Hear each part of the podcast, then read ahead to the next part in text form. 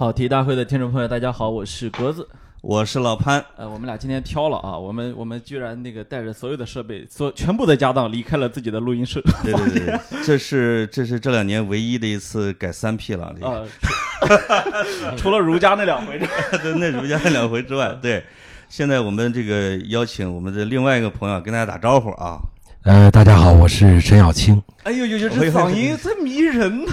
哎呀，我什么时候能学？哎呀，哎呀，哎呀，大家好，我是格子。哎，对对对，哎，有没有深夜电台的感觉？你可以先这个消停啊，我们两个阿森纳球迷先互相同情一下。没有，好歹有个绝杀嘛。啊，对呀，哎，你看了是吧？我看了，然后我我也是都是看的。现在哪有？现在要看一场球赛，需要先做心理建设。是的，一周之内是被绝杀一次，然后绝杀一次。所以阿森纳的比赛从不平淡。我看严强老师没能看上直播，在路上用手机说 “bloody bastards”，老爱说英文啊。然后他还像一个孩被进了一个球。严强还像一个孩子，有时候恨不得就每次要砸电视，不够砸的啊。这是巴萨球迷，我就我们就比较敬而远之这种。没事，以后都一样。对，没多远了，我看。巴萨也快了，没多远了啊。我们俩每次聊球的时候，听众就严厉禁止，说你们听不懂啊，就经常，所以我们就足球打个招呼就完了。是啊，今儿是专门跑到小青老师办公室，是吧？坐到了他的这个小沙发上，我们一块儿卧聊一下。是，嗯，都躺着了，现在啊。对，没问题啊。因为他最近这个活儿比较多，对吧？是。那个那个《风味人间》是第二季放完了，放完了。还有这个叫什么？是吃在东莞吗？寻味东莞，寻味也是我们的一个系列。之前一个嗯爆款就是寻味顺德，对对对，嗯嗯，导致现在顺德在拼命的建酒店，因为住不下，吃的人多，跟这个有关系啊。嗯，哎呦，我天，我因为在广州吃饭的时候，他们就说经常说去顺德吃了一顿。真的是是的啊，对，是是。啊，就是我们有一个栏目叫地图炮，我发现小青老师啊对广东那个一往情深，是，但是呢，对这个书里边说了，对山东和河南冷落的就不行。见了我们俩先来了一句从一句算，这个。你那好几十张回目我都看了啊，讲了河南两回，一个是芝麻酱，一个是山药蛋子。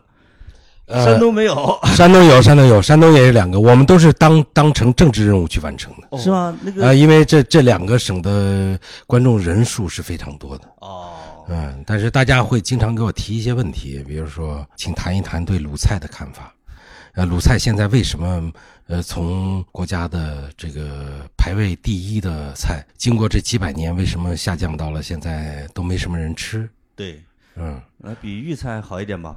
豫菜就不存在，八大菜系里没有啊，回免不算，没有菜系，确实就是以行政区划来划分菜系是一个特别荒唐的事情。其实你拿安徽来说，安徽北部的菜，我老家的这个菜和皖南的菜完全是两种菜，就是写这个用省来划菜系是最是一个笑话。就是实际上是为了安排退休的老干部，他们要到要到那个烹饪协会去挂个职，挂职哈。就是有一点可以证明什么呢？就是其实你们鲁菜是我们河南厨子做的。呃，我们是官样菜，就是北京你这个人家现在说的北京菜，好多都说都是你们鲁菜来的啊。但是我们长院厨子说是都是做鲁菜的嘛。对，就就就当然也挨着山东，这这厨师之乡。中国厨师之乡是，就相对对，就相当于中国打太极的都是陈家沟的那个。我们兰香技校啊，我们那个什么新东方，那是那是新一代新东方，新东方。不是，我们最近比较关注冲绳。当当当当，哎，节目录到这里呢，出了一点小 bug。我忽然发现，哎，录音系统怎么不工作了？然后发现存储卡满了。哎呀，我们第一次扛出来，确实他好像有一点点害羞啊。于是呢，现在小青老师黑着脸。老潘胖着脸，他俩都出去了。我在这修复技术问题，一边修复呢，我一边给大家同步一个福利啊。本期节目福利就是十本由小青老师亲笔签名的中信出版的四色印刷的封面拍一拍会有甜味儿的《风味人间》的书啊，我已经拿到手了，非常非常的有质感，十本。送给大家啊！我们就在节目的留言啊，无论是喜马拉雅还是我的微博，还是我们，总而言之呢，我们会挑出十条最有意思的留言，送给大家这十本书啊。好，那么我们现在修好了，继续我们的节目。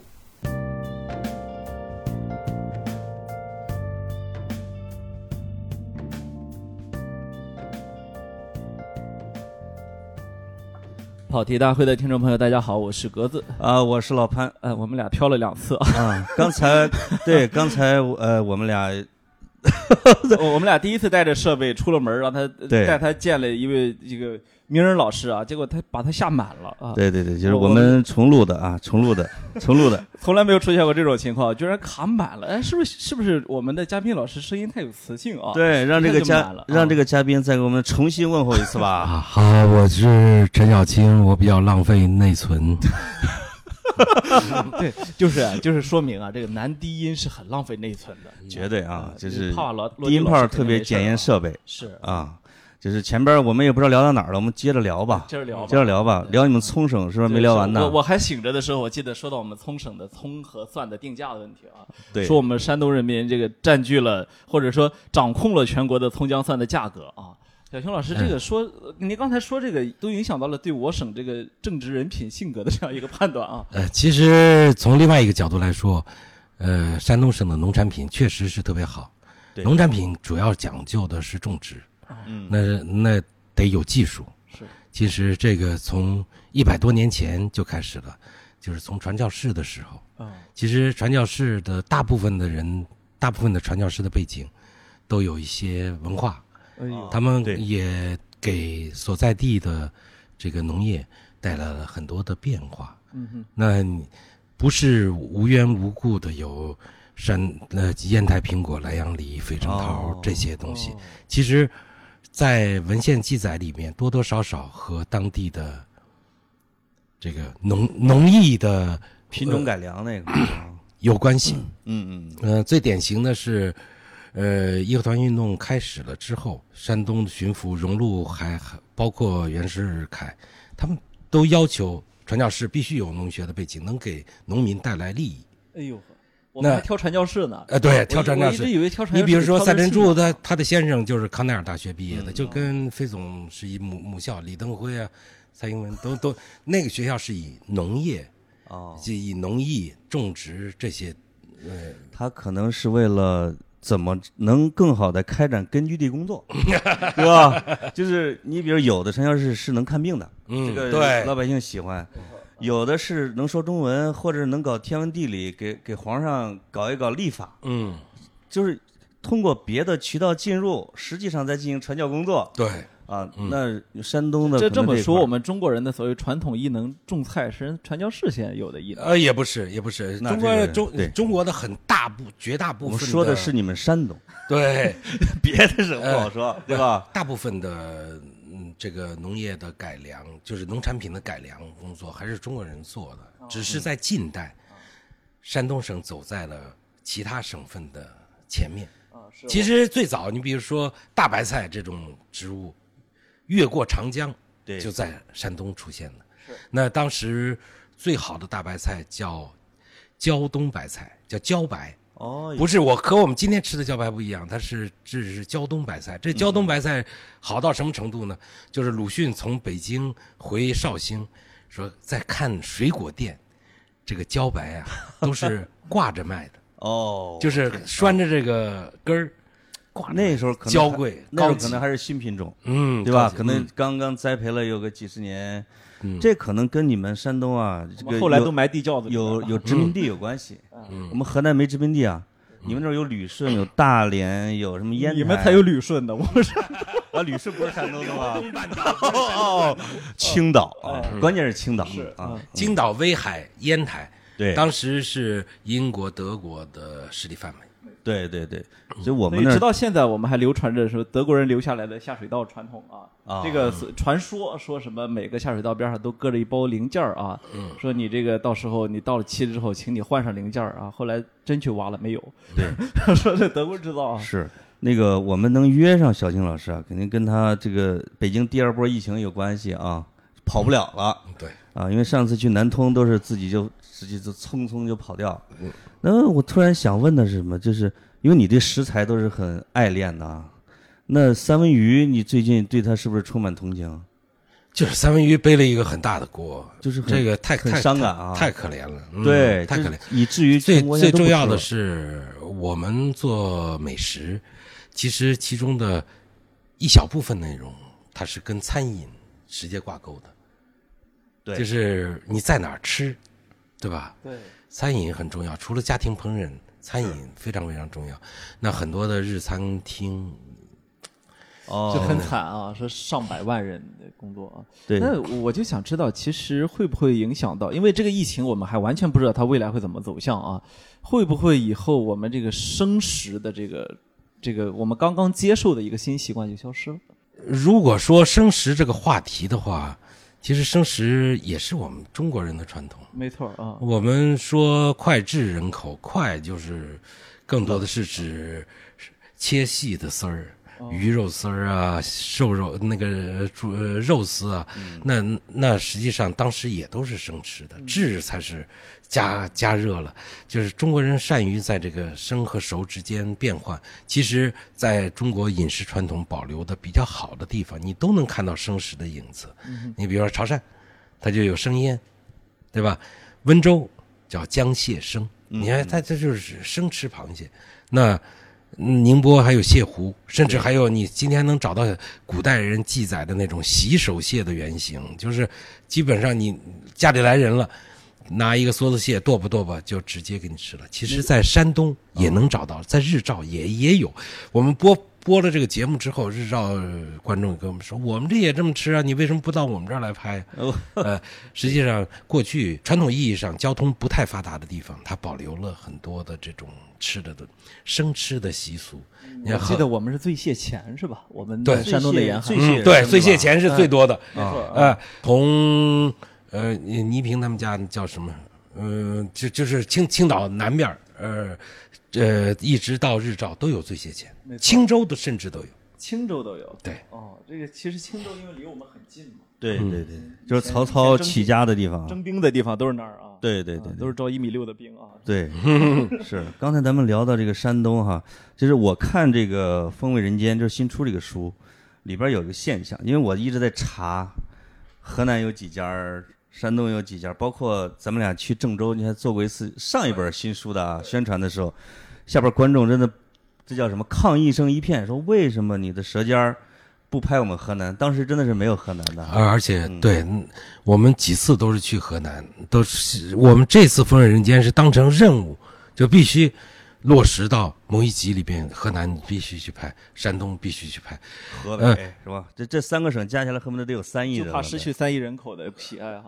呃，不不光是这样的，其实每个地方的很成都有比较成熟的呃饮食的传统，嗯，你你忽略哪儿，可能都是不对的。嗯但是我们那地方是不是对美食爱好者来说真的是个沙漠呢？嗯，当然不是，当然不是。其实每个地方的，在我的心目里面，所有的地方都是好吃的地方。我去山东，我吃的可好了；到济南，我吃的可开心了；我去河南，我们俩吃的也非常非常都是。烩面是吧？每顿啊，不不不不不不，不那对多了去了，多了去了。那个我去那都是小青老师带着我吃啊，对我带他去吃方中山胡辣汤哦，啊，然后消失烩面，其实可可以吃还是胡。辣汤烩面，我怎么听你们俩但是说的？但是小青老师在我们河南啊，就是有一种战战兢兢的感觉，因为我嗯，们俩晚上可能就是刚吃完饭还是没吃饭的时候，正搁那酒店坐着呢，哎突然来了能能不能拍这个张照啊？饭馆老板，嗯庄园老板说：“小青老师，我是你的粉丝啊，我有一个庄园在黄河边儿上。”我今晚上想请你过去吃一吃，小青，我不，我不，你就想跟我拍照？就是真是要是地广人稀的地方，直接就绑架了，绑架说咔嚓拍个照片儿走你是吧？啊，嗯然后就说陈小青到过的地方，就可以赚钱了。这个成为呃这个公众都知道的美食家之后，这个是不是挺困扰的？其其实我我我到处都在说，我不是美食家，我只是一个跟做跟美食相关联的工作的人。对，呃，美食家美食家都是另外一种，比如说我和他有个共同的朋友叫小宽，那是美食家。你把他给定义为美食家，他他是真正的美食家，他有非常丰富的这个呃味觉的非常敏锐。比如说他他，比如说他带我们来品酒，哎呀，摆二十瓶红酒，呃，先给我们讲法国地理，啊、罗纳河谷，啊、金色海岸，呃，波尔多，呃，左岸右岸，嗯，给我们普及了法国地理，然后来开始讲不同的葡萄，讲农业，讲讲农学，啊、然后呢，呃，接接接下来呢，就是倒一瓶，就就每人都倒倒上一杯酒，然后我说该喝了啊，终于前面说那么长该喝了，你端起酒杯，说现在不能喝，要先看看酒体，要放在很高的地方的晃看酒体，呃，大家就纷纷表达这个酒体啊非常非常好，其实就是想赶快喝吧，然后现在才开始喝，喝还不许咽，哎，得含着含着，嗯，这漱入口，然后还吐在门口的小池子里，这这是美食家过的生活。而且呢，像我这种人，他还会提问，呃，入口是什么啊？前味是什么？啊，回味是什么？啊，现在有没有坚果啊？坚果出现了没有啊？有没有一种煤烟啊？啊？哎，有没有香草的气息？哎哎，他每次说什么，我好像都能感觉到，就是。就是美食家的工作，实际上你会觉得他就特别像一个驯兽师，拿个拿一个酒瓶子做的鞭子，你就会有那种动物的快乐，在那不停的钻圈儿，呱唧呱唧呱，在舞台上钻圈儿。听起来像美食界的 SM？他他来引导，嗯，所以当美食家啊，其实是有代价的。有时候我说小宽，你带我去吃吧，我好几天没吃东西了。嗯，呃，我还下不了床。等我能下床的时候，我一定啊又又痛风了是吗？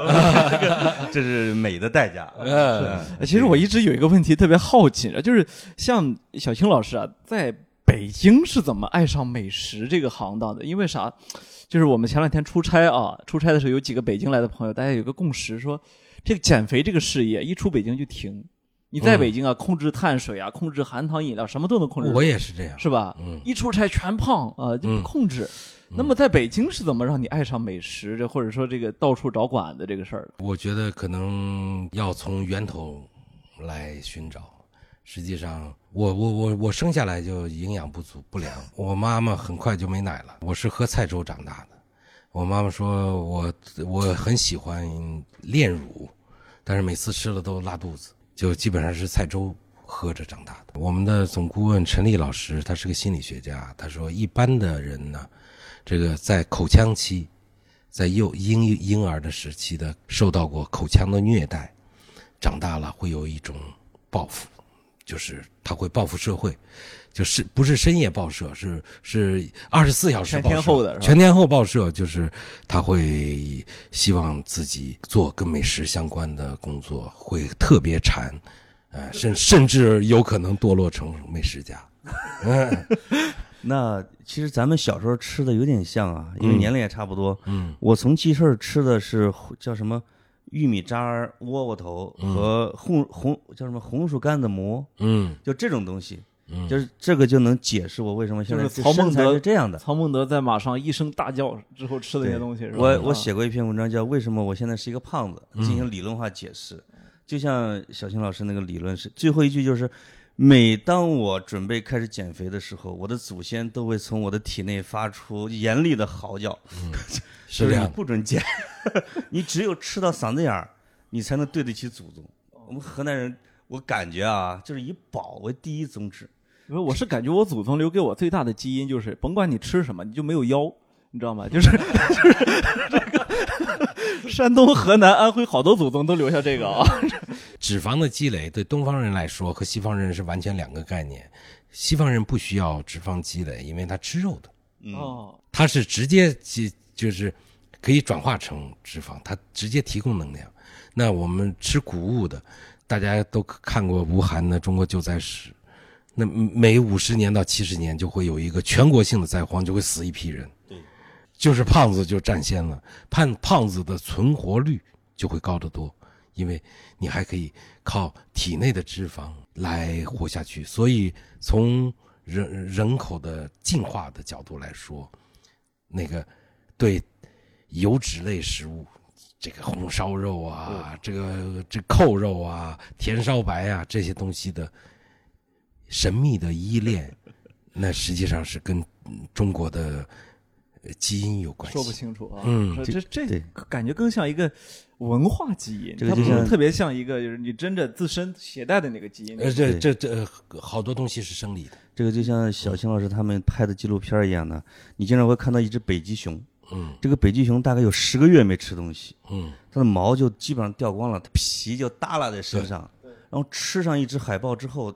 你就看几天之后它又肥了，对，就是这种超级的消化能力，一定是灾民的后代才 才具有的能量。就吃草根儿都能胖，所以北极熊东不一样，北极熊是因为冬眠，因为睡眠。现在说是这个这个这叫什么？这个冰川融化，嗯，找不到东西，找不到。东西吃。嗯，对，山东、河北、河南呢，我觉得都有这个有点北极熊的这个意思，就是他只顾的是我如何吃饱，真的要吃饱，这这这这是第一追求。而且呢，这个对我们山东人啊，因为最近老黑山东啊，我也正一下名，就是我们山东人对于种菜这件事情，我们还真的是比一般人还要执着一些。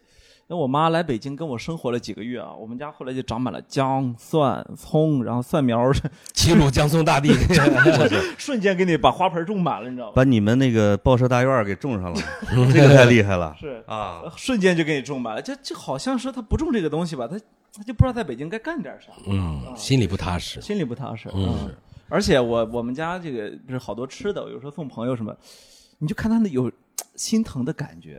就你说朋友借点钱什么啊，那借呗，人没什么嗯感觉。跟你要把吃的拿给人家，他好像经历过就是这个五八年什么六零年那阵儿一饥样的啊，一样，都有这个。我我我，因为我做这个行业，有很多的朋友就会给我送一些吃的，那我又不基本上不怎么做饭，我几乎就都送到我父母那儿。呃，用我外甥，我父母跟我妹妹住，用我外甥的呃描述就是，他们每天的生活就在把冰箱翻一遍，看看哪些东西快过期了，然后就把那个东西吃了。吃濒临过期的。对，我发现你给人送礼物，你送什么都不如送吃的。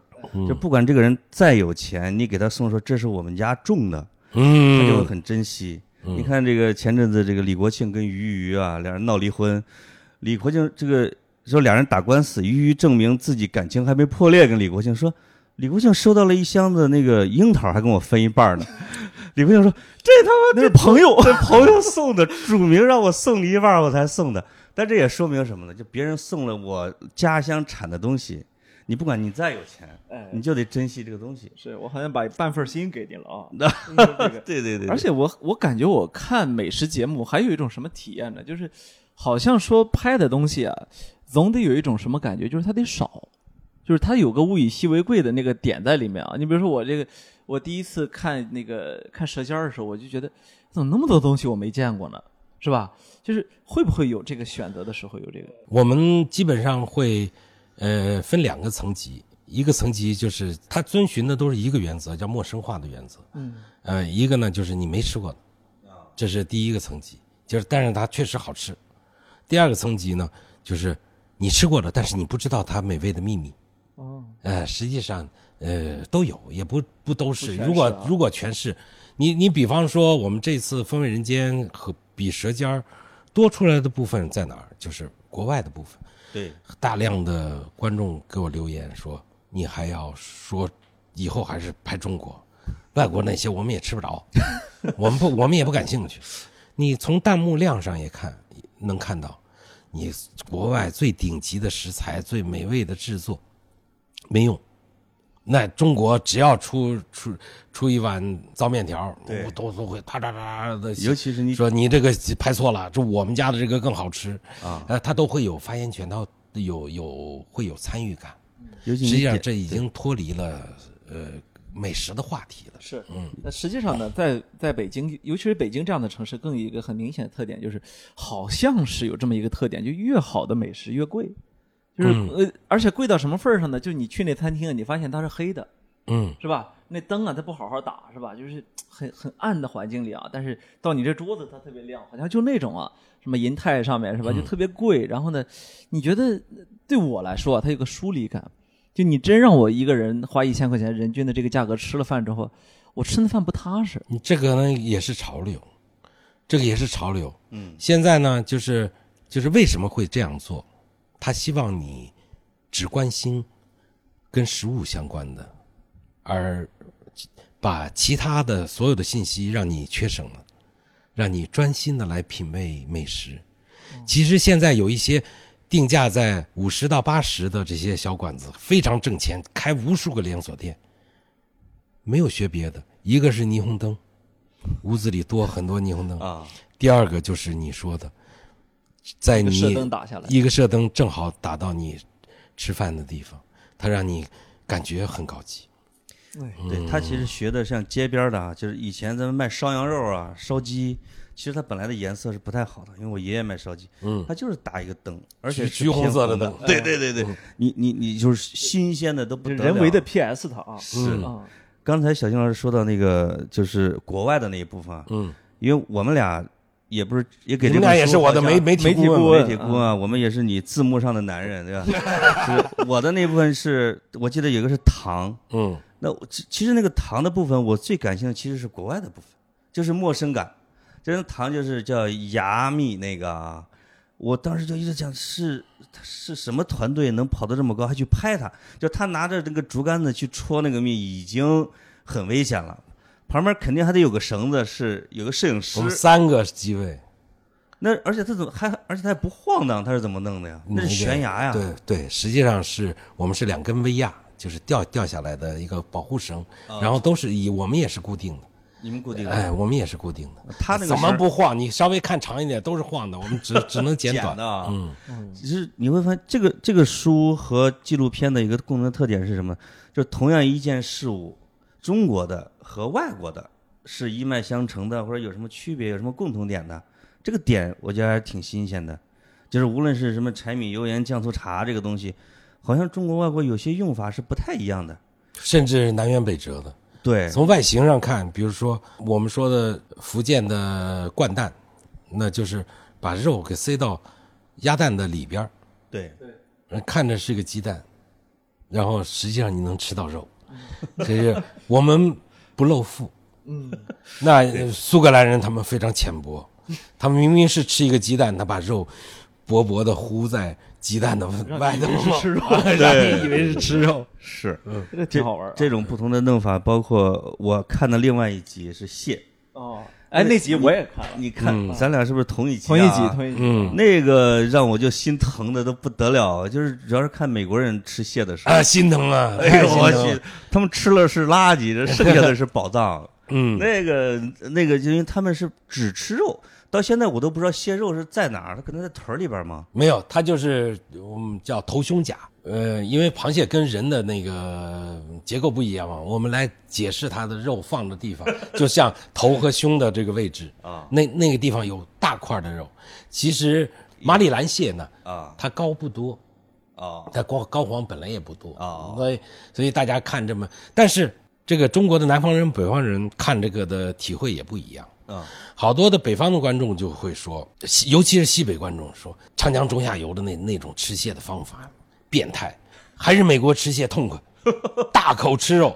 哎，我就这种感觉哎，你，看，你看，他也是这种感觉吧 这？种感觉。对，南方但是呢人跟日本人你只要啊是浙江啊、江苏观众的留言，你就看出来说，哇，太糟践浪费啊了，太浪费了。呃我就是，我觉得我跟美国人口味有点像在于什么？我只吃瘦肉，哦就是所有的啊动物的皮啊、内脏、血什么一概不吃肥肉。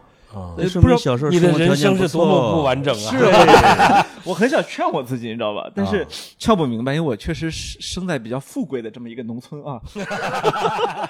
是啊，对，他是潍坊的，嗯，呃，潍坊还不错啊。就是烟台苹果、莱阳梨不如潍县萝卜皮嘛。嗯 马家沟芹菜这些都是潍坊的呀。你们那儿也产萝卜皮儿啊？嗯，我是们那也产，我们潍坊我最自豪的就是我们家的那个青萝卜。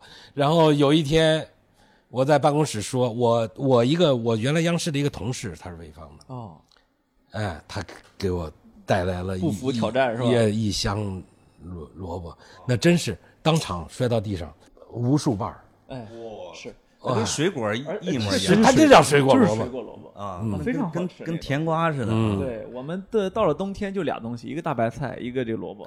所以你们安徽北方跟山东啊，一个水土，对，我们接的是鲁国，他是齐国的。齐齐国的吗？哎，我们比较富嗯裕，。呃种的是种的是同一块萝卜。嗯，齐国还是有有资格吹牛逼的，因为因为曾经很长时间 GDP 是全国第一，是而且在从呃农作物栽培上，它也是中国第一个实现了两年三熟制的地方。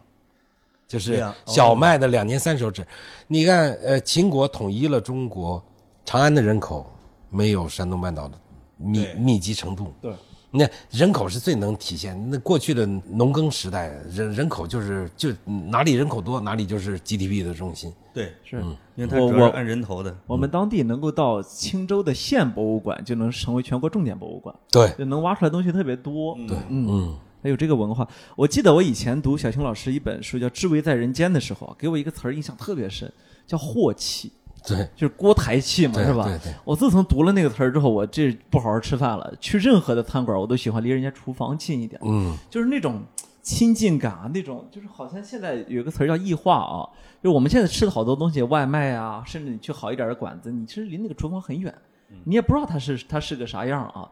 但是这个镬气这个东西呢就没了，就是呃现在反反倒给我喜欢在家做饭一个很重要的原因，就是我觉得我离我的食物是很近对的。，这是两种解释。一种解释就是阿成说的这个镬气，对，就是他他认为过去我们祖先礼敬神明的时候，煮好了一只鸡，摆在这个牌位前面，那么热气到了一定的程度就没有了。他认为是祖先把它给吃了，叫举头三尺有神明。哎呦，哎原来神明也都是吃的啊。哎，神明把它吃了，冷了就是就下面热的部分是给人吃的，上面冷的部分是给给自己的祖先吃的。所以呢，这这是呃所阿成分析的霍气的由来，或者是锅气，北方话叫锅气的由来。那其实另外一个从呃历史学家的分析来说，就是我们的食物的摄入蛋白质和脂肪的含量不够，那么更多的是谷物，淀粉多。对，淀粉要先转化成糖，糖转化成脂肪，然后它线条太长了。对它它它它它它太绕。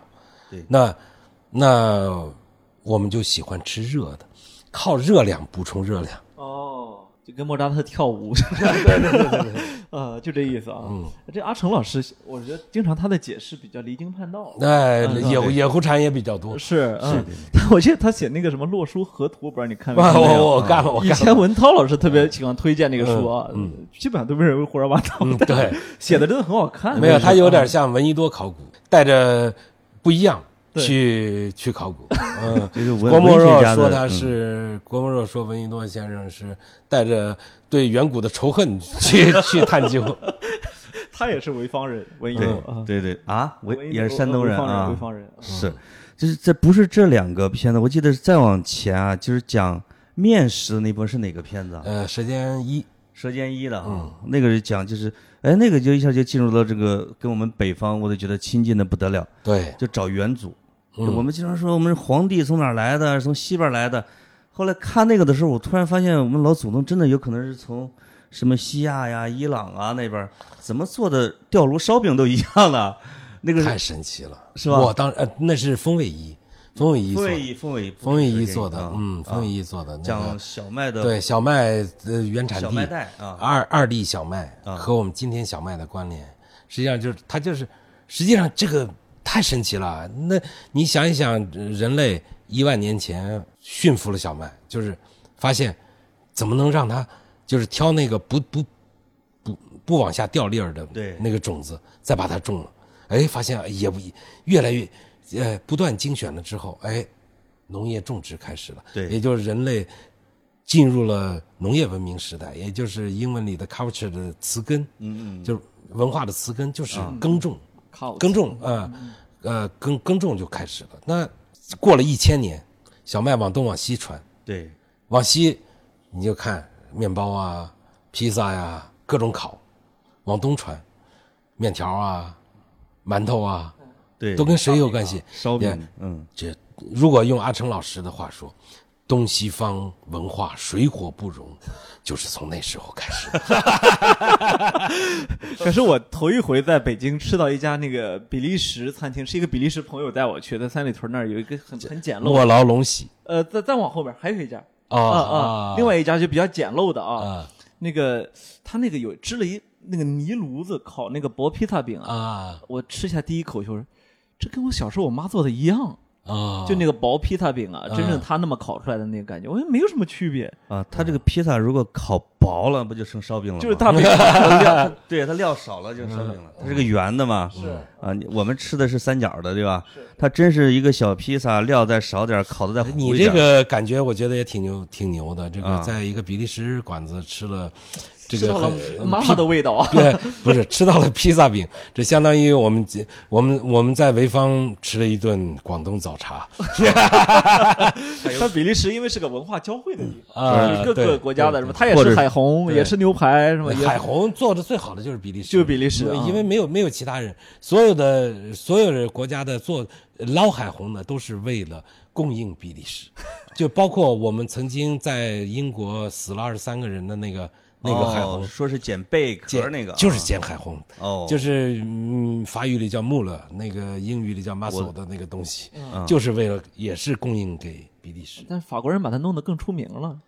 没有没有没有没有，是吗海虹肯定是比利时做的最好，这个到哪儿都、哦就利用这个餐厅，就是法国最大的这海虹这个餐饮店，绿色的那个标志，那个就是比利时的。哦，嗯，呃不，只有到里尔往北才会做海虹，往南的人都不会做的。你那个馆子有可能是为了迁就中国的食客，我我不相信，我不相信，啊因为因为在意大利有和中国非常非常像的，哦，就是都是我我我不知道你们嗯、呃山东是有叫转馍，就是、就是叫壮馍，壮馍啊，啊你那也有啊，壮馍啊壮馍是是是就是就是一个铁鏊子里边，然后上面压着，然后让它让它烤烤上下一起烤，好几指好几指好指厚，很硬，在我在意大利也吃过，是吧？嗯就很香这玩意儿，就特别神奇。对啊你比如说鏊子这件事情，带腿儿的不带腿儿的，我们那是不带腿儿的，哎，到伊朗那是带腿儿的。哦，哎，我觉得这个真的特别有意思。是我从小我们家那摊的煎饼都是那个小鏊子，你知道吗？嗯很很矮，嗯，柴火在底下啊。，对，就是平底儿的那个哈，没错没错。那个壮馍呢，小时候跟现在的味儿完全不一样。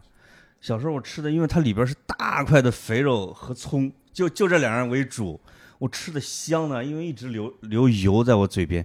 我现在每次回到濮阳，我都要说来个壮馍，找个找一小块儿，不行，精细化了，因为啊。大家都讲科学了，讲有机，讲科学，这是现在的饮食潮流，就是说哦，这个东西对身体不健康哦，啊，那呃，我就是就是弄的弄得粉条儿我们我我经常。说你要吃健康，你就你就给我分一个桌吃，你别跟我吃，就是好吃的，是不是健康是是另外一个科学是另外一个体系来评价的。对，现在弄得就特别烦，就是因为像潘老师这种出头露面的人啊，这 没有呃，对，我就是瞎吃。就就是说这个现在我们忽然发现，我们祖先就传下来这些吃的都不健康，就这件事对我来说特别幻灭，因为我你要让我选啊，我每顿都要吃碳水化合物，嗯就是我哪顿都可以吃大饼、吃面条，可是我已经好多顿没吃了。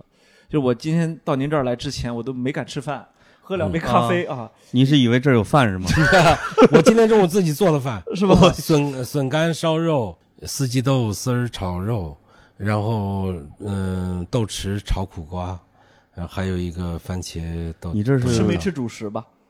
吃了，我吃了两碗米饭。哎呦，馋！啊，我们就不行，我们这身材一吃跟气球似的就出去就了。是呃确实有人问过，托我问过问题，说你问一下小青老师为什么吃不胖？对，这个有人给解释说，好多听众都留言了。啊，这个我生的好，我爹妈给的嗯基因好，我是个肯定是个瘦型的人。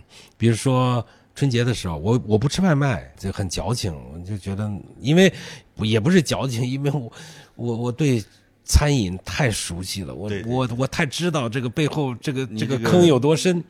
看到外卖之后，脑海中一想，它背后你吃啊！对我我就吃不下去了，我我我我极少吃外卖，就是嗯饿饿两天了，嗯实在不行了，我吃一顿外卖，所所以我很快瘦了十八斤，哎，是吗？就两个月我就瘦了十八斤太。气人了！一般到这岁数，应该新陈代谢慢点别人说，哎呀，你最近锻炼的正好，嗯，我说是，其实没锻炼。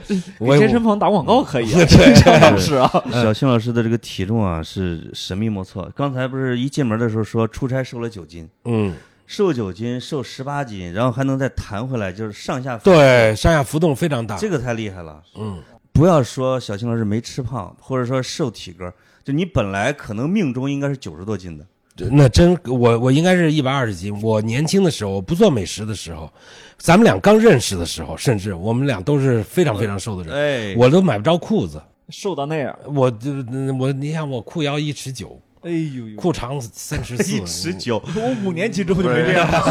一尺九是奥黛丽·赫本的样子，就是啊。都都都裤子都买不到，这这很很痛苦的一件事。后来就疼就胖了，就所以不要问他说是怎么是保持瘦的秘诀的，对。实际上从他的基础上是很胖的，对吧？嗯对。从你这个底盘上是起来的。啊，是，实际上你如果每天都让你当巴顿将军，你肯定就什么再瘦的人都会催胖。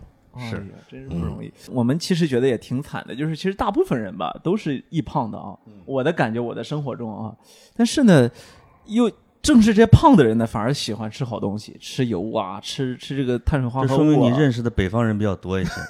我认识的南方人，你让他易胖真的很难。嗯，有一个女生我认识的，她就跟她的同学比赛，她的同学是二百二十斤的胖子，他们比赛吃包子，然后这个男生吃了十五个包子，女生吃了十二个包子，就他会经常举行这种比赛。我就看他的体重，问他多少斤，他说九十五斤，就一直这样。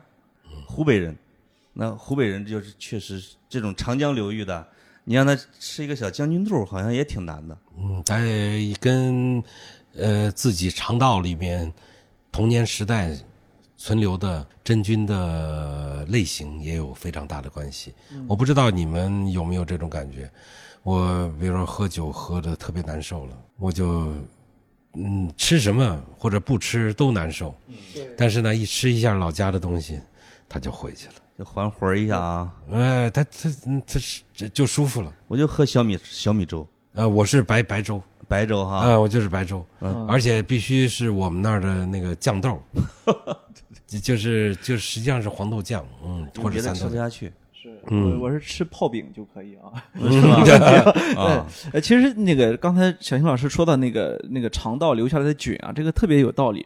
这两年这个科科学界啊，就有一个词儿叫就就是肠道菌群解决一切问题，对，就是包括去年就是光正儿八经的科研论文发了一万多篇，嗯，就是关于肠道菌群这个事情啊。嗯。所以也有人在那琢磨说，能不能把这个，比如说小青老师这肠道菌群提取一下啊，就给给像潘老师得不到拯救的人，嗯。就是，但是这个工作呢，我前一阵儿我特意去那个世纪坛医院、找了一个这个很大的一个消化道的，呃，对，一个一个主任啊，我去问他，我说你们现在怎么操作？他说操作方式也比较简单，说我们已经比较成熟了啊，就是从这个健康人的这个这个粪便里边对，我听提取出来，，我也我也听，拿一根管插到你的 这个肠道里面，给你打进去，打两天。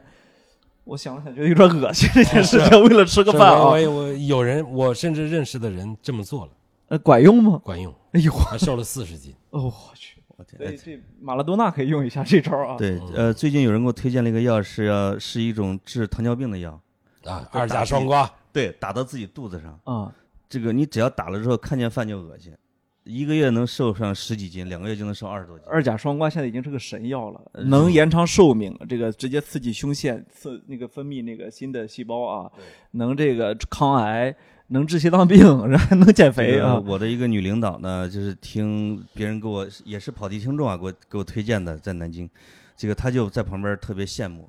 她今天跟我说，她已经回深圳之后自己给自己打了，然后我这个懂这个的，他就大惊失色说：“你的女领导是吧？”他说她打完之后会像一个更年期妇女，暴躁失控，就是那你想一想嘛，你你我们吃东西，一方面是为为了我们的能量所需，对；第二个是就是给你提供安全感。那安全感是从哪里来？实际上是让你感觉到平和、幸福，有多巴胺分泌，这是一个奖赏机制。对，那你不吃东西，你就没有这个奖赏机制，你就会烦躁。所以哦遇到什么跟成分分对失恋呀什么的，就吃东西就解决了。嗯。嗯，所以这个你做这一块儿，你的最大的敌人就是减肥界，是吧？减肥界的人可能视你如天敌。倒也不是，我我我我有很多这个做减肥的朋友给我推荐各种各样的减肥的套餐。这这个我觉得真的，他们都想特别想拿我当实验当小白鼠。啊，那嗯，那没必要。就是关键是我我我的前提是你只要做的好吃就行了，你别让我去吃那个。健康的地中海饮食、生酮饮食，呃尤其是我们现在的很多的观念是错误的。比方说有机，你们都出过国，都知道国外的有机超市，它从来上面不会出现“美味”这两个字。对，有机的是肯定是不美味的，因为虫的叶那个虫子把那个菜叶子都给吃了一大半了，它怎么可能对，美味呢？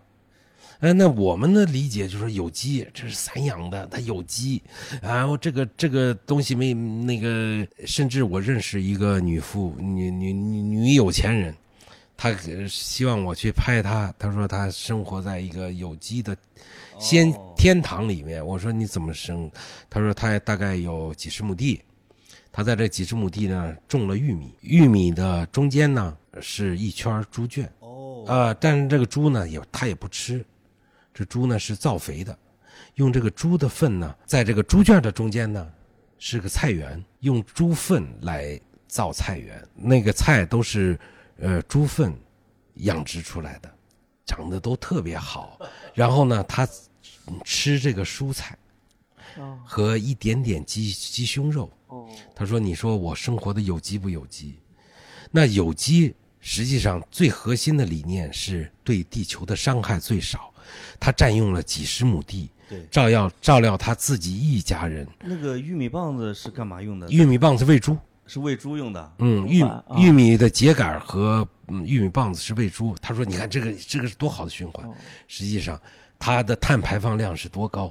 像他这样的生活，我们村里能找出八十多户来，每一家人都这样。而且都比他要绿色。对呀、嗯因为他可能是十亩地供一个人，是，对，你们那边一亩地供十个人。呃，那不至于，我们我们是平原，我我名下现在三亩多地啊，我一个人，你名下什么意思？就是我在家里还有地的，你不是北京户口吗？不，因为我们潍坊是当年全国最早试点，把这个农耕地完了，不能承。包承包三十年，然后把最后改成承包六十是。地主啊！要再解放一次，你你划成分，你惨了。是老潘也能连带啊。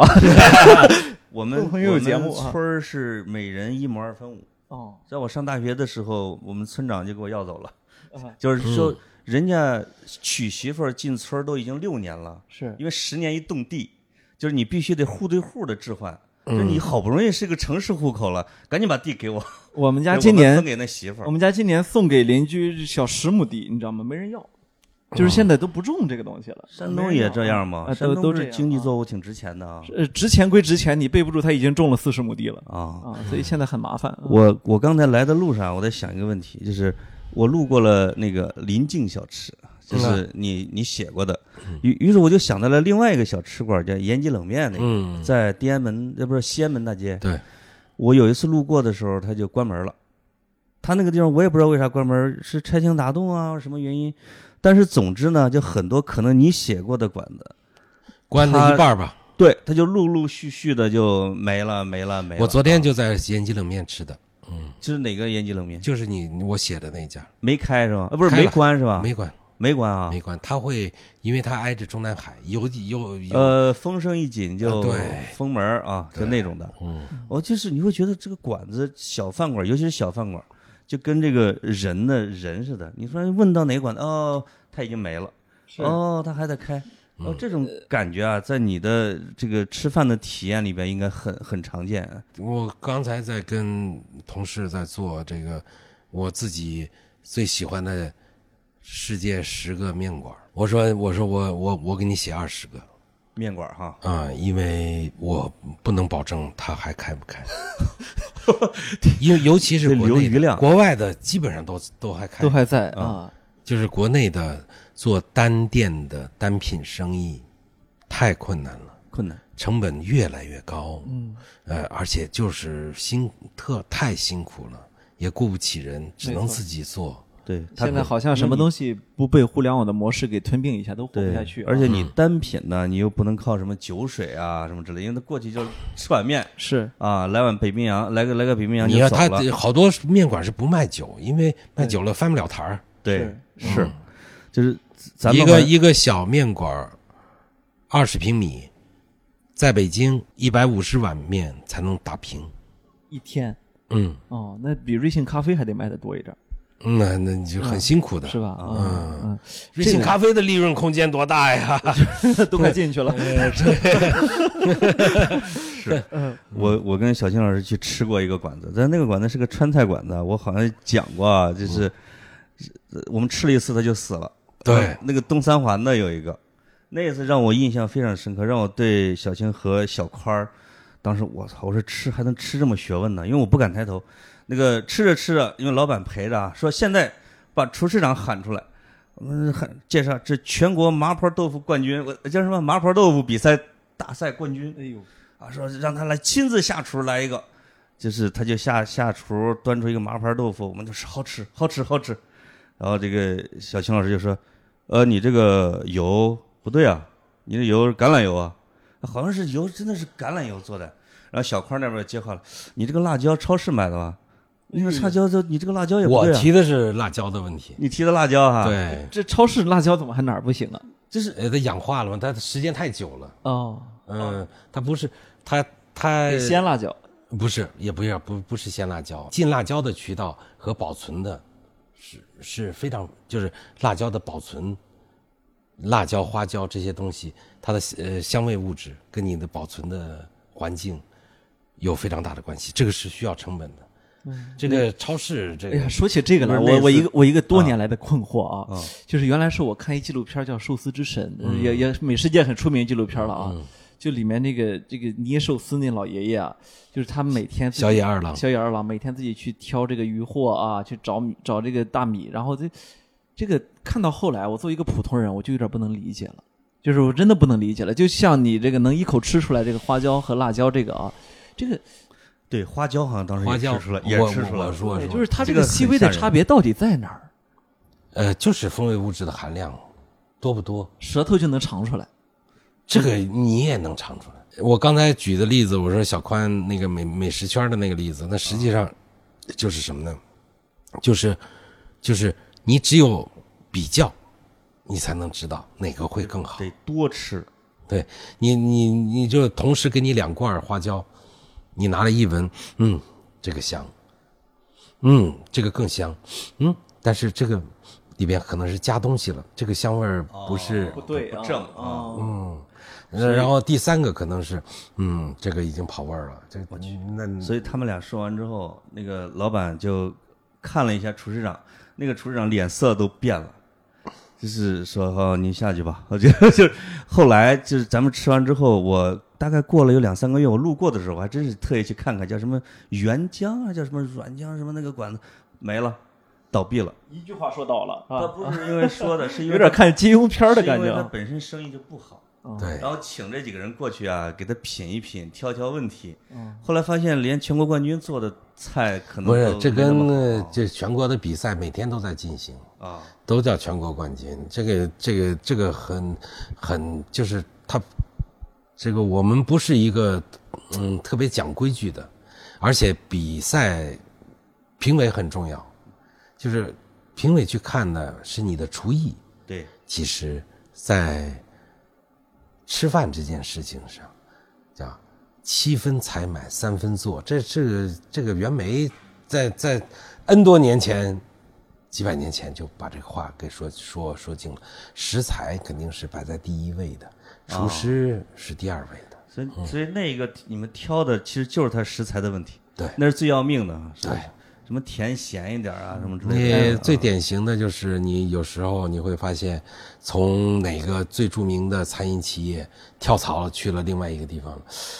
哎，这个厨师我一直都很喜欢他做的菜，为什么他不行了到他到现在就就是就是做不过那一家，我还得回到那一家，那是什么原因呢？啊，后来另外的厨师给我了答案，就是说，呃嗯，餐饮是一个综合指标，有些东西你需要是挣钱的，有些是你来吸引人的。对，那吸引人的这些呢，你要不惜血本。比方说，广东餐厅都喜欢做例汤，例汤卖的多的餐厅，生意就肯定好。那肯定。但是，说我这个就是做例汤的，靠例汤挣钱的不存在，因为例汤是赔本的。哦，你比就是就是说我我选鸡，我一定要选一年以上的鸡，这个汤才能回甜，就是它才有鸡的味道。那你你要做也做一个小餐馆，没没有更多的能够帮你赢得利润的菜，以同时吸引人，光大家光来喝汤，那肯定这就不行。所以会吃的老去吃能让人家餐厅赔本的菜是吧？嗯，这个有点坏。对，其实那个小青老师以前推荐过的好多馆子，我发现有有不少，我后来去吃都在。嗯为啥都在呢？我发现一个特点，有些就是位置特别好。你比如说发改委边上那个红番茄，嗯我前两天刚去了，嗯，你不是在那里面写说原来还还没什么吃的时候老去那家嘛，是吧？现在还在，就因为国家发改委那这办事儿的人多啊，就能把它给养起来。对，而且红番茄说老实话，他菜做的也不差。是嗯，菜做的也不差，而且呢，它这个东西也那个湖北的呃地域的风格也非常非常明显，好多菜到了一个地方做着做着就做变了，嗯就就开始就是广东菜到这儿开始做红焖羊肉了，这这就这就 羊什么红焖羊肉不是用新香菜吗？嗯对啊，啊，嗯是有些馆子即使老板没变，他做着做着就，他也他有点不不像日本的馆子哈，我就可能我也不扩大，我就一直保持。有时候你前两年吃的就特别好，在后两年去吃的时候就不行。我们这个社会变化让人特别特别难以这个什么守初心，对吧？嗯就是这个守初心特别要。真正像小野那样在中国做，早死了。是呃，梁文道讲过一个故事嘛，就是日本人要是就是守正嘛，就是就是我我老祖宗怎么做的，我尽可能的能够做的比他还要再好一点，呃，这样我店才能一直开下去。我店一直开下去，我全家人的生活就没有什么呃担心的。现在的做餐饮呢，更多的是我我开个饭馆，我发大财，不而不是养家糊口。这样就养家糊口的，恰好是那些他雇佣来的厨师啊，这些人，这就可能这饭馆就不太能做得好。梁文道讲的那个故事说，这条街上啊，这个两家都做荞麦面啊，你的这家写的是，而且都差不多，都已经二百多年了，这个。为什么你这家客人这么多，他那家客人就相对的要少？梁文道那是那个那个老板跟梁文道梁文道解释说，那个说那家呀，那个前这个前一阵儿啊他换了厨师，所以呢人就少了。哦，说那难怪啊，就是和以前的原味就有点不太一样了。说他们什么时候换的厨师？啊、呃，一百五十年前。还在还债呢，明治维新还没结束我。偶尔也会参加这个这个什么全国餐饮什么什么峰会，就参加过几次，你就会发现大家都在喊的口号是“距百年老店还有九十七年哎，是，而且现在都特别光荣贴这个啊。嗯，这个这个这个真的很可能跟可能跟这个社会一下儿发展这么快，或者是富的这么快有关系。对了。因为因为它不是一直平稳发展的，要么嘣儿一战乱给断了，要么就特有钱，要不又断了。还有一个就是中国的南北方的差异太大了，地域、地区发展水准不一致。从菜系你你可以看到，我去扬州，我去山东，大家给我提的问题都是鲁菜为怎如何振兴，这个淮扬菜如何振兴，怎么走向世界？我说你光靠厨师行吗？嗯，这肯定不行。你如果你你山东出十个马云，控制了这个国家的命脉，或者说，嗯、潍坊的商人能像温州商人这样，走向世界啊，那对，那你看，全世界开的都是山东馆子，是，就是就是餐饮、美食都是上层建筑，对，它是跟足球一样，对对你对，国家最终你富裕了，又给你们阿森纳球迷说回来了。对你富裕了，你才有五大联赛。哎当然了，像中国这种富裕了足球也搞不好的，是很少见的，是对吧？这个是比较罕见的。对，但是这个盛世或者叫所谓的盛世出馆子，一直也是一个规律。可能他就就是很多人花钱去做啊。我发现这个东西是特别追你钱多钱少的，尤其是餐饮这个东西。餐饮你八十年代，嗯就你就看粤菜对鲁菜的碾压，对，非常的明显。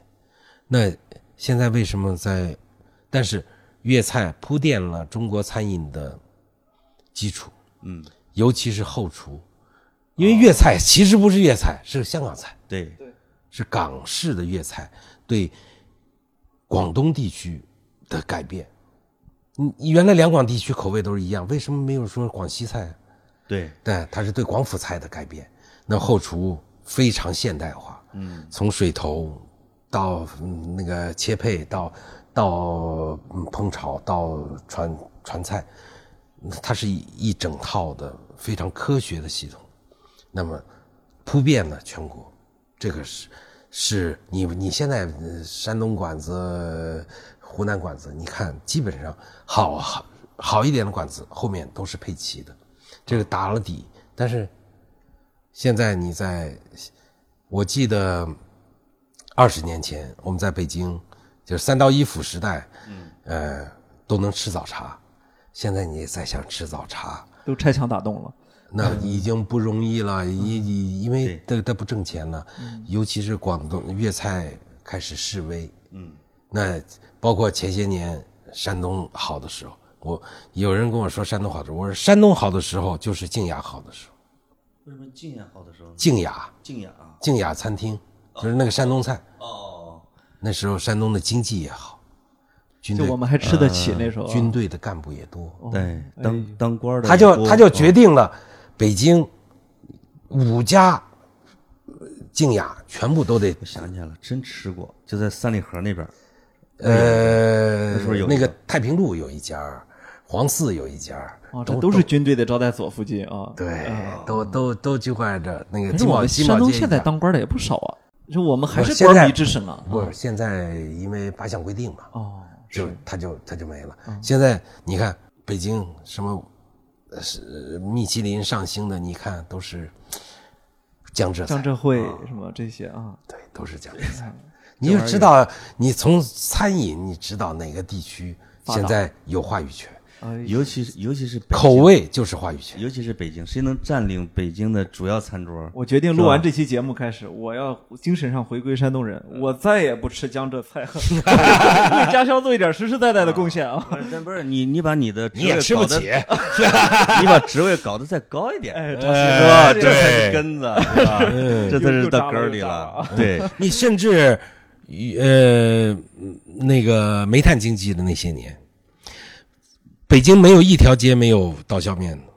还真 是，还真是。关键是煤炭经济火的时候，这煤老板他去哦，你说的是高档刀削面馆吗？对，啊，哦，就是低档的、高档的都都加一块他恨不得得弄一个什么大院儿啊，嗯就是那种的劲风庄园，对啊巨大的一个大铁锅，这一看就是特别土豪的那种。呃对他都特别喜欢大院，呃因为山西本身有这个建筑文化。嗯，然后沈鸿飞说：“哎呀，我为什么最近老要去被山西人邀请啊？”我说：“我说，因为他们当时他沈爷不坐飞机嘛，当时这个火车也没有高铁，呃，都得呃好坐好长时间，很辛苦，都是飞到北京，然后再坐火车。呃，这个这个，这这这，先坐火火车到北京，然后再人接过去，都很辛苦。说，哎呀，但是你要知道，他们谈的都是疯子厨艺。我说什么疯子厨艺？是山西人有口音，分子厨艺。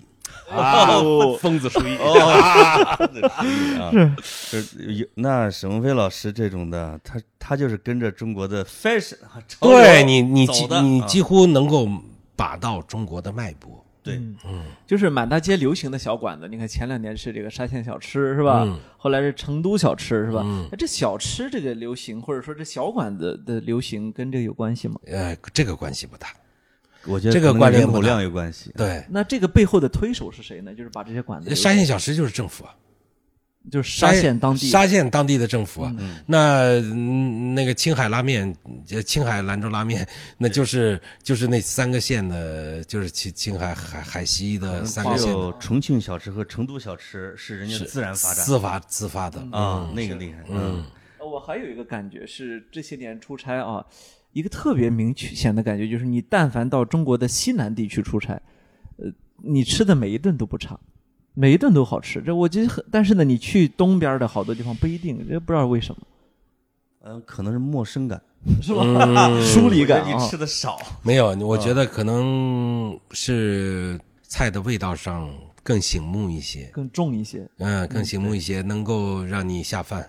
更独特，嗯，呃尤其去我去洛阳，比如说啊，我那次印象特别深，没得吃，你知道吗？就虽然它当地都是面食啊什么，我就有一种那是唐朝时候的这个世界美食之都啊。是 这个就跟你住酒店，呃，不住酒店住民宿，然后不在城市在乡村是一样的。是，就是现在的这个情况，尤其是这种融合性强的城市，其实饭馆的面目它也慢慢的没那么有特色了。真是要去贵，现在大家都去贵州，要去什么云南石鼓，去吃一碗饵丝，那个时候你在别的地方都吃不到的味道。是，这是因为这个这个这个嘴刁了，也有可能。我前两天去香格里拉，这守着一大盆儿这个尼西土鸡啊，这个大家都高反，那盆鸡给我吃完了，你知道吗？我就是这样一个，就是现在只要让我去西南地区，就好像这个减肥这件事情跟我没关系了啊。是，嗯，哎，那就是尼尼尼西黑桃也是我们拍拍了之后火起来的，嗯是我们很欣慰 这个拍火了太多地方了。搞得我还扛回来一个尼西黑桃。啊。这个基本上时间也差不多了哈。这有一个黑桃是祖籍是潍坊，知道吗？淄博，哦，呃，淄博不是潍坊。我知道是淄博。哦，黑桃，因为那个呃淄博考古有好多，就是我们在国博看到的那种啊，哎对对，特别薄的那个胎，哦嗯这个最后啊啊，你其实我补充一个背景，就是好多听众，尤其是嗯。很也包括好多年轻的观众，可能不太了解，就是其实小青老师不是从职业生涯一开始就做美食的，是吧？对。这个美食做了差不多十年左右。嗯。我印象中可能真正的让大家公众完全都认知是一二年左右，是吧？对。一二年左右。那么之前呢，拍过好多社会类的纪录片啊，包括历史类的，朱德啊，这嗯好多这这种片儿啊，嗯。就是呃，我觉得这个话题就超出美食了，就是这个其实大家都是有价值观的，对吧？就是或者说大家这个拍纪录片或者写作的人呢，其实背后都有一个更高的一个东西支撑着的啊，就是那个东西它肯定不是美食，也不是这个什么历史啊，就是呃。我因为这这几年啊，尤其是我为什么提这个问题，就是好多新闻学院的孩子问我啊，说以后毕了业就能干啥？就是因为知道现在传统媒体也没法干了，是吧？新媒体又乱成这样，就是说这个在这个职业选择的时候，我觉得您这个其实给大家一个挺好一个启示啊，就是包括做美食的时候，我更多的感觉到，包括我们刚才聊啊，一个一个价值观在背背后，或者说我们想去想去观察的那个东西，它本质上，比如说它是社会，而不仅仅是美食本身啊。就对于这些孩子，我其实觉得您这个经历特别的有价值。我我觉得我这个可能是性格决定的。我是一个特别随和又特别轴的人。所谓的随和，我如果嗯当年考的不是广播学院，可能是一个师范大学，我现在就可能是一个挺好的老师。就干啥都行，干我我我我我可能做什么都可以，我甚至呃嗯，我是八九年毕业嘛，那一年毕业的学生特别那个都不好分配啊。都不是，就是我当时已经都分配了，我已经去央视了，就是都要去农村待一年。嗯，我是在房山农村教书，哎，我觉得这个教书的生活真好，我怎么那么特别适合教书？我我我我当时很冲动的还写了，就是我能不能留在这儿教书，我就不 不回去了。就是其实我我是我我我的适应能力很强，但是呢，我我自己又有我自己的爱好，我觉得这个东西，可能对年轻人来说，这个既特别的现实，或者说特既特别功利，能够安于现状，又能够志存高远，可能是一个呃一个嗯，在今天的这种复杂的社会里面，是一个能让自己生存的一个很好的方法。嗯现在你会觉得比比就是现在这帮孩子比你这个八十年代末九十年代初那会儿，可是更难了还是更容易了点儿？肯定是更难的。更难了。啊，我我们生的好，我生在六十年代，几乎是在我需要读书的时候，我有书读；在我需要在买这个的时候，有钱，啊，我就这个最差，这个我就一直就我一直就没有买成房子，这个很很糟糕，我都都是。呃，还是国家分配的房子，这个这个这个，我我我的收入总和我能买的房子差一个零，其实差的也不多，也不算多啊。对，就我这边儿，呃，我发现其实是差不多问题啊，因为我发现媒体人都有一个毛病，嗯就最后的时候一定要拔一下，人家他都说价值观了都，对不对？就是一定就感觉这个收不了尾。我我是刚才进门的时候发了个微博，我说如果你遇见陈小青，你会问他什么问题？有一个哥们儿就问了，就说了一句说，呃，说陈老师早年做纪录片的时候还是很有价值的，如今只关心吃吃喝喝，纯粹是浪费生命。他也没问问题啊，他就评论了一下。嗯，这个其实跟刚才他说的稍微有点像。对，啊，就是你大概也解答了这样一个问题。从做有价值观的媒体人的事儿，或者做纪录片这件事儿，去做美食，这这就是接济天下和独善其身。